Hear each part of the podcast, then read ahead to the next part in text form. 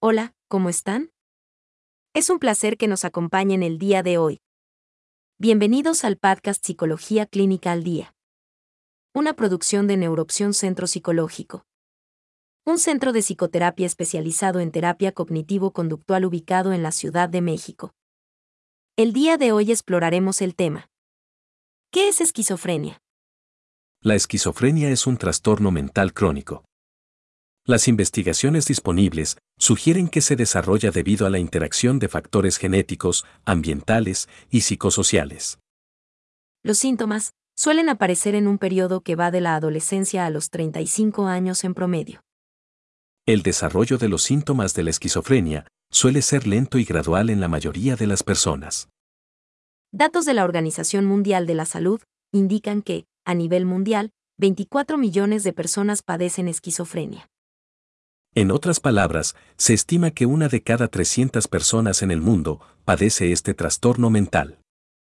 En México, datos publicados en el portal de la Secretaría de Salud informan que más de un millón de personas padecen esquizofrenia. Es decir, en nuestro país cerca del 1% de la población padece este trastorno mental. Si comparamos estos datos con las principales causas de enfermedad en México 2019, publicados por la consultora estatista, en los cuales se informa Que 677.000 personas enfermaron por problemas relacionados con la obesidad. y 1.400.000 personas enfermaron por úlceras, gastritis y duodenitis. Podemos sugerir que la esquizofrenia es un trastorno mental frecuente en nuestro país. A pesar de esto, las personas diagnosticadas con este trastorno suelen ser víctimas de estigma y violación de sus derechos humanos. El estigma se configura por tres factores. ignorancia o falta de conocimiento sobre la condición de una persona. Prejuicio o desarrollo de actitudes negativas. discriminación o la conducta dirigida a excluir o rechazar a determinadas personas. Una prueba de esto son los mitos y conceptos erróneos acerca de las enfermedades mentales presentes en nuestra sociedad. Por ejemplo, se piensa que las personas con esquizofrenia son agresivas y peligrosas, además de incapaces para tomar decisiones. Al respecto, se realizó un estudio en el cual participaron 104 estudiantes de medicina que cursaban el primer año de carrera y habían concluido las asignaturas en materia de salud mental. El objetivo del estudio fue medir la capacidad de los estudiantes para reconocer una enfermedad mental. Su tratamiento y sus actitudes en relación con la percepción de agresividad. Del total de participantes, solo el 37% fue capaz de identificar la presencia de una enfermedad mental en las pruebas realizadas. También, el 75% de estudiantes consideró que las personas con esquizofrenia o trastorno bipolar eventualmente se comportarían de manera agresiva. Los resultados de este estudio publicado en la revista Salud Mental evidencian el estigma prevaleciente entre los futuros médicos. El estigma tiene un impacto directo en el diagnóstico oportuno y los tratamientos de los pacientes, que frecuentemente se demoran en las personas que han sido víctimas de esta conducta. Veamos ahora, ¿qué es esquizofrenia? La esquizofrenia es una enfermedad o trastorno mental crónico que afecta de forma importante la conducta, el pensamiento y las emociones. Es un trastorno cuya sintomatología varía de forma importante de persona a persona. Es decir, con frecuencia los síntomas de esta enfermedad se desarrollan de forma diferente en cada persona. Veamos entonces cuáles son los síntomas de la esquizofrenia. El Manual Diagnóstico y Estadístico de los Trastornos Mentales, también conocido como DSM5, establece los siguientes síntomas característicos de la esquizofrenia. Delirios. Alucinaciones. Discurso desorganizado. Comportamiento muy desorganizado o catatónico. Síntomas negativos. Disfunción social, laboral y en el cuidado personal. Veamos más a fondo todo esto. Los síntomas de la esquizofrenia se dividen en tres categorías. Síntomas positivos, que incluyen la presencia de alucinaciones y delirios. Las alucinaciones son percepciones que no corresponden con ningún estímulo, pero pueden ser tan reales para la persona que obstaculizan su capacidad para distinguir la realidad, por ejemplo. Es habitual que las personas escuchen voces que solo ellas pueden escuchar. El delirio es un estado mental que causa confusión, desorientación e imposibilita a la persona pensar o recordar con claridad. También, dentro de los síntomas positivos podemos encontrar Pensamiento desorganizado y disfuncional. patrones extraños en el discurso, Ideas y planes extraños. emociones inapropiadas, Estos síntomas, conocidos como positivos, afectan la facultad de la persona para cuidar de sí misma. Ahora veamos los síntomas negativos. Los síntomas negativos se dividen en dos grupos. El primer grupo son los síntomas mentales negativos, que incluyen Falta de interés en el mundo. desconexión social, Incapacidad para sentir o expresar placer. falta de motivación. Dificultad para hablar. El segundo grupo son los síntomas negativos físicos, Falta de expresión en el rostro. habla monótona, Falta de contacto visual. inactividad física, Por ejemplo, la persona con esquizofrenia habitualmente evita las relaciones sociales, permanece encerrada, puede permanecer todo el día en cama o sentada. Ahora analicemos cómo se desarrolla la esquizofrenia. Las investigaciones sugieren que la esquizofrenia es un trastorno mental que se desarrolla en tres fases. Fase premórbida, Fase prodrómica. fase psicótica, La fase premórbida se caracteriza por un funcionamiento normal de la persona, pero es en esta fase en donde se presentan eventos que contribuyen al desarrollo del trastorno. algunas experiencias asociadas con el desarrollo de esquizofrenia son Complicaciones durante el embarazo. experiencias traumáticas durante la infancia. estrés familiar durante la infancia, entre otras. La fase prodrómica se caracteriza por el inicio de los cambios en la funcionalidad de la persona y culmina con el inicio de la fase psicótica. La duración de esta fase es muy variable, desde un par de semanas hasta un periodo máximo de entre 2 a 5 años. Algunos síntomas relacionados con la fase prodrómica son Alteraciones del sueño, ansiedad, irritabilidad, ánimo depresivo, poca concentración, fatiga, disminución en el funcionamiento global. aislamiento social, Por ejemplo, pueden perder el interés en sus actividades habituales, hábitos de higiene personal y alejarse de familiares y amigos. Por último, tenemos la fase psicótica la cual se divide en tres fases. Fase psicótica aguda, Fase de recuperación o estabilización. fase estable. Por lo general, el primer episodio psicótico puede parecer poco importante o por el contrario alarmante. La duración estimada entre el inicio de los primeros síntomas y el comienzo del tratamiento oscila entre uno o dos años. La fase psicótica aguda se refiere a la presencia de síntomas que afectan diferentes funciones como La percepción, los contenidos y procesos del pensamiento, los sentimientos, la conducta, la atención, la concentración, la motivación y el juicio. Debido a la afectación que sufre la persona en estas áreas, desarrolla un deterioro en el funcionamiento social y laboral. Los síntomas que se presentan en la fase aguda de la esquizofrenia se han dividido en tres categorías. Síntomas positivos. Síntomas negativos. Síntomas desorganizados. Los síntomas positivos son aquellos como las alucinaciones y los delirios. Los síntomas negativos incluyen La disminución de las expresiones emocionales, conocido como afecto aplanado. la disminución en la producción del pensamiento y lenguaje conocido como alogia, La disminución en la sensación de placer, conocido como anedonia. la disminución en la iniciación de la conducta dirigida a objetivos o abolición, Recientemente se han dividido los síntomas negativos en síntomas negativos primarios.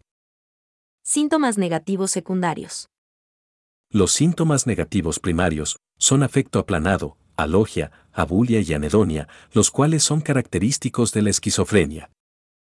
los síntomas negativos secundarios, tales como el aislamiento social, se deben a la presencia de síntomas psicóticos agudos o por efectos secundarios del tratamiento farmacológico. Por último, los síntomas desorganizados son Disminución en la habilidad para captar e interpretar información y tomar decisiones. Problemas para sostener la atención. Alteraciones en la capacidad para retener información reciente y utilizarla. La fase de estabilización o recuperación se refiere a un periodo de 6 a 18 meses posterior al inicio del tratamiento. La fase de recuperación es seguida por la fase estable. En la fase estable pueden presentarse síntomas negativos y síntomas positivos, conocidos como síntomas residuales, pero son menos severos que en la fase aguda. En la última fase, algunos pacientes pueden estar asintomáticos, mientras que otros pueden presentar tensión, ansiedad, depresión o insomnio. Todos estos síntomas afectan de forma importante a la persona que padece esquizofrenia. Ahora veamos el tratamiento de la esquizofrenia. El tratamiento de primera mano para la esquizofrenia es de tipo farmacológico. El médico psiquiatra es el encargado de formular el tratamiento óptimo para cada persona. La función de los psicofármacos es disminuir y eliminar los síntomas de la esquizofrenia. La duración del tratamiento farmacológico es variable en función del cuadro clínico del paciente, pero suele recomendarse por periodos que van de los 12 meses a permanentes. Algunas personas suelen presentar resistencia al tratamiento farmacológico, es decir, los fármacos no consiguen el efecto deseado.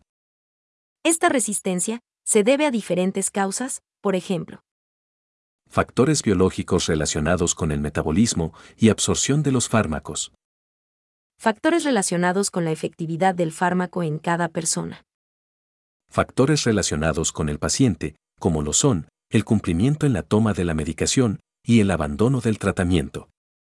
Los fármacos utilizados para el tratamiento de la esquizofrenia por lo general ocasionan efectos secundarios desagradables en las personas.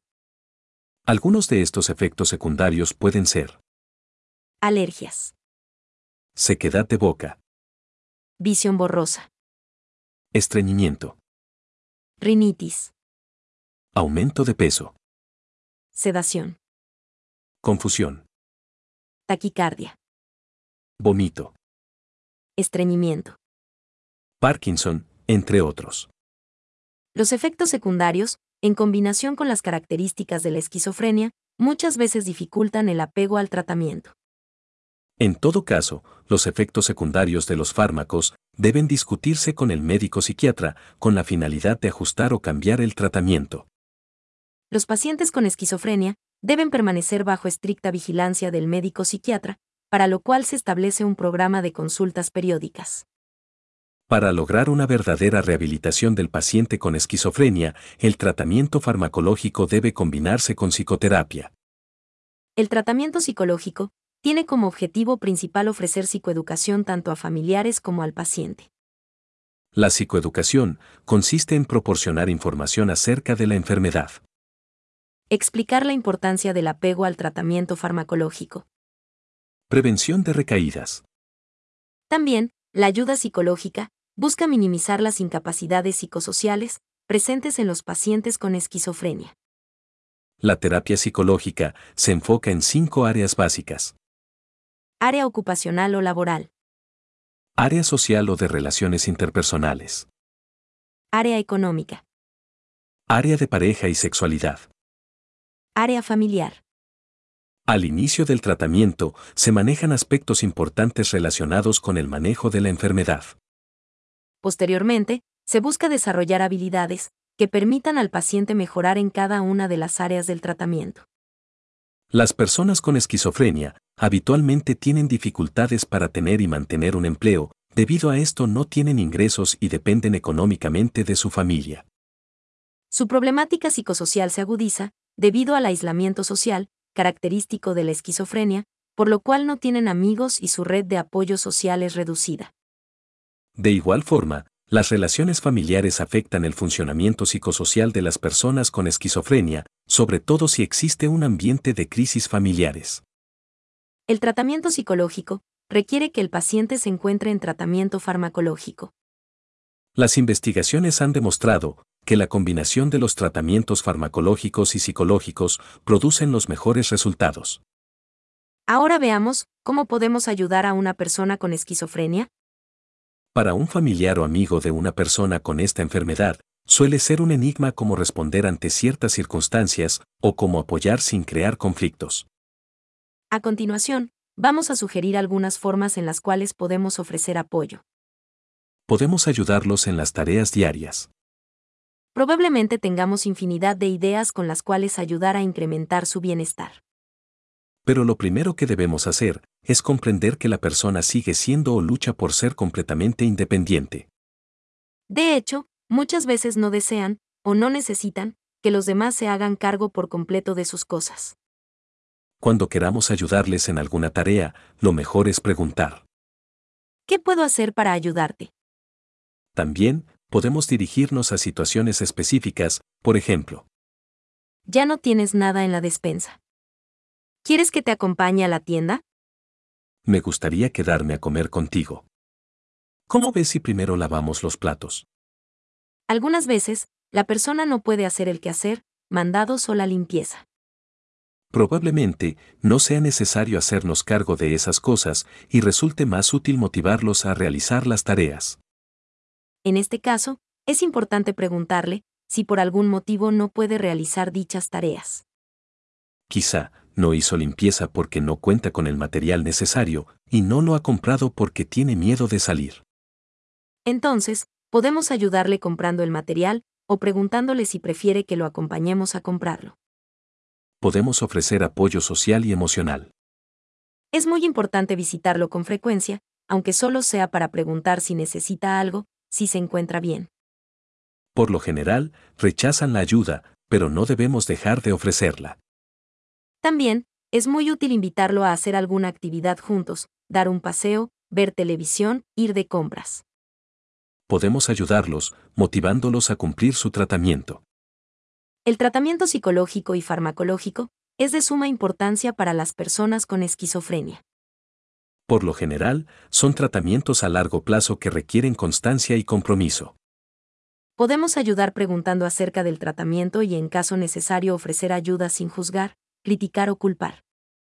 Por ejemplo, ¿Cómo va la terapia? ¿Te está ayudando el psicólogo?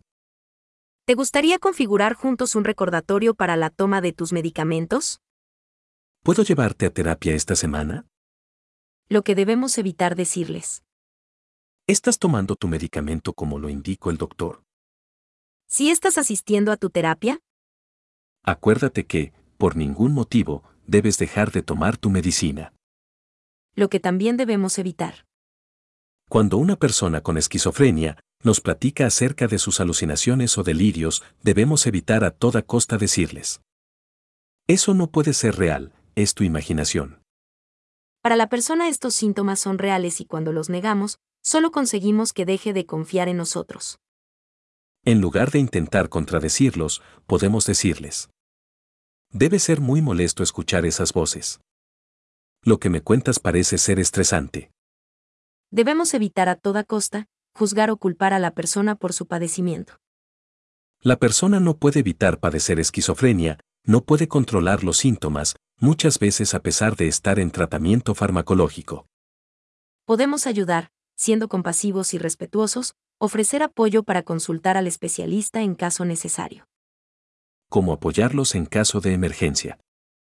Es muy importante apoyarlos cuando las situaciones están saliendo de control, por ejemplo, Cuando presenta síntomas graves. no reconoce su entorno, No reconoce a sus seres queridos. habla cosas sin sentido, Su conducta lo pone en riesgo. tiene ideas suicidas. En este caso, es útil contactar a su médico. No dejarlos solos. O en su caso llevarlo al servicio de urgencias del hospital psiquiátrico. En este caso es recomendable Hablarles con voz clara y tranquila. evitar tocarlos sin preguntarles primero, Mantener la comunicación simple, clara y sencilla. evite alterarlos, confrontarlos o regañarlos. Por ningún motivo usar la violencia. No debemos olvidar que nuestro apoyo, comprensión y respeto son fundamentales para su recuperación. En todo momento, debemos recordar que son personas que padecen un trastorno mental que afecta su comportamiento y pensamiento. Pues bien, hasta aquí dejaremos este tema. Queremos aprovechar para invitarlos a enviar sus dudas, comentarios o sugerencias al correo contacto arroba neuroopción.com. Si desean que tratemos algún tema en especial, también pueden escribirlo en el espacio para comentarios de esta plataforma. Esperamos que este contenido sirva de ayuda y orientación. Recuerden amigos que los trastornos psicológicos deben atenderse de forma profesional. Es importante buscar ayuda, ya que de no hacerlo corremos el riesgo de que los síntomas incrementen. Y no debemos olvidar que muchos trastornos pueden llegar a ser incapacitantes. Los invitamos como siempre a acompañarnos en nuestro siguiente episodio. El podcast Psicología Clínica al Día es una producción de Neuroopción Centro Psicológico. Visita nuestra página web, neuroopción.com. Ya nos sigues en Facebook, búscanos como Neuroopción. Suscríbete a nuestro podcast. Recuerden que sin salud mental no hay salud. Hasta la próxima. Gracias por escucharnos.